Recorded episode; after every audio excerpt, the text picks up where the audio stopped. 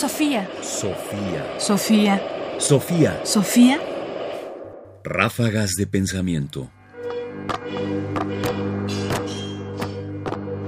Ráfagas de pensamiento. La definición del término medio. Seguramente has escuchado hablar del término medio.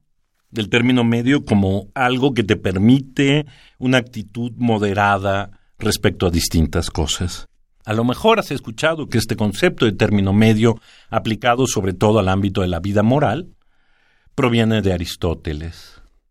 Pero, ¿has escuchado cómo lo define Aristóteles? ¿Cómo Aristóteles dice que es este término medio? Escuchemos. Es menester, sin embargo, no solo declarar todo esto en general, sino aplicarlo a casos particulares.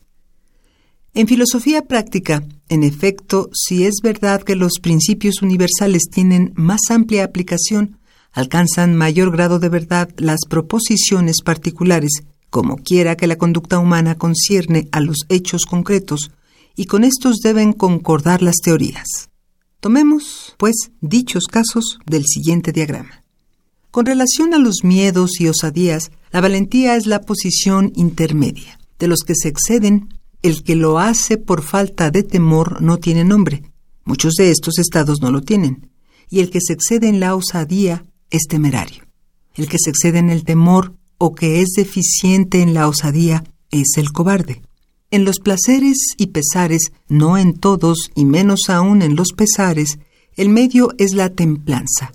El exceso es desenfreno. Deficientes en los placeres no precisamente muchos, por lo que ni siquiera han recibido estos tal nombre especial. Llamémosles insensibles. Aristóteles. Ética Nicomaquea. Libro séptimo. La diferencia entre la ética de Aristóteles y probablemente la ética que hoy tenemos nosotros tiene que ver particularmente con el concepto de virtud.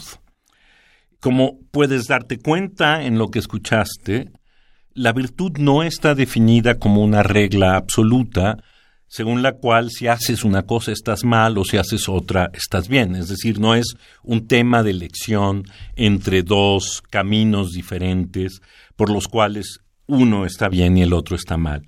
Se trata en realidad de un equilibrio entre dos formas radicales, digamos, y los puntos intermedios. Y el ejemplo más obvio quizás es el de los placeres, porque cuando nosotros nos entregamos al desenfreno, es decir, cuando no le ponemos ningún coto al placer, entonces estamos en un ámbito desequilibrado y no somos virtuosos. Pero si nos volvemos insensibles, es decir, si no tenemos ningún gusto por el placer, sino que simple y sencillamente perdemos la capacidad de sentir el gozo, entonces hemos caído también en el otro extremo. Al final, lo que prevalece es un terreno intermedio que no está claramente definido, que es la templanza, pero que es un equilibrio entre dos lados del exceso.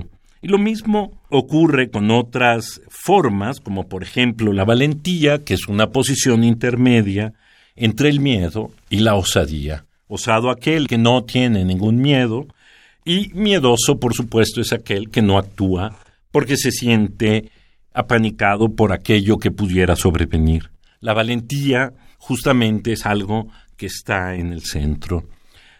Hay una forma de pensar la vida moral que no tiene que ver con el establecimiento de reglas, sino con una dimensión, con una suerte de medida entre extremos. Y eso es, finalmente, el término medio. Sofía. Sofía. Sofía. Sofía. Sofía. Radio UNAM presenta Ráfagas de Pensamiento. Más información en la página ernestopriani.com. Busca el podcast en www.radiopodcast.unam.mx diagonal podcast. Comentarios: Ernesto Priani Saizó. Producción: Ignacio Bazán Estrada. Sofía. Sofía. Sofía. Sofía.